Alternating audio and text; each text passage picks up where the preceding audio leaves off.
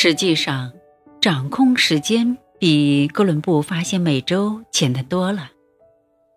关键是，我们要做好每一天，甚至每一刻的计划，并思考如何将计划付诸行动。计划是我们把握生活的重要依据，它会让你知道该做什么，然后制定详细的实施步骤，并对成果进行监督。能实践、有成果的计划，才是有价值的计划。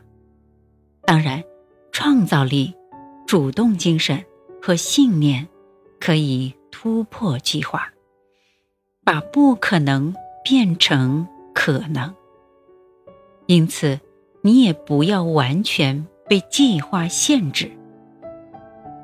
生命中的每一刻都很重要，每一个决定都会关乎我们的人生，所以下决心也需要策略。决心不宜下得太快。遇上重大问题，先想好最后一步，再踏出第一步。要坚信，思考问题的时间总是有的，付诸行动的时间也总是有的。一定要有促进计划趋向完美的耐心。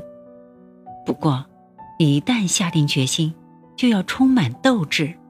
坚定不移的执行。查尔斯先生的赚钱哲学是：赚钱不会让你沦为破产者。在一次共进午餐时，他公然说了这条致富圣经。那天，他用一种演说家般的激情，感染了我们每个人。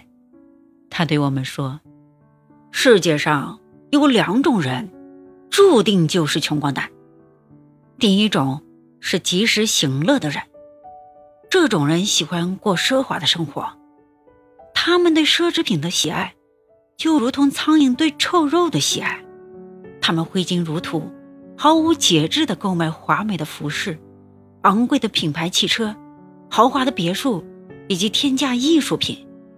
这种生活缺乏理智，使人迷醉，他会不断给及时行乐者增加负债。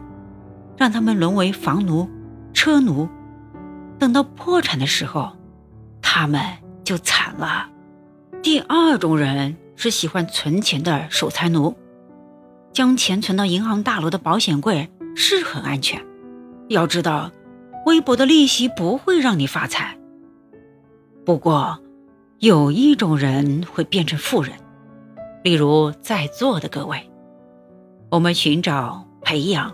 管理的是生钱的方法，而不是花钱的途径。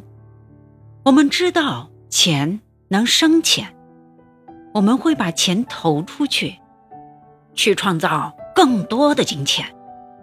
我还想告诉大家，每一分钱都可以带来效益。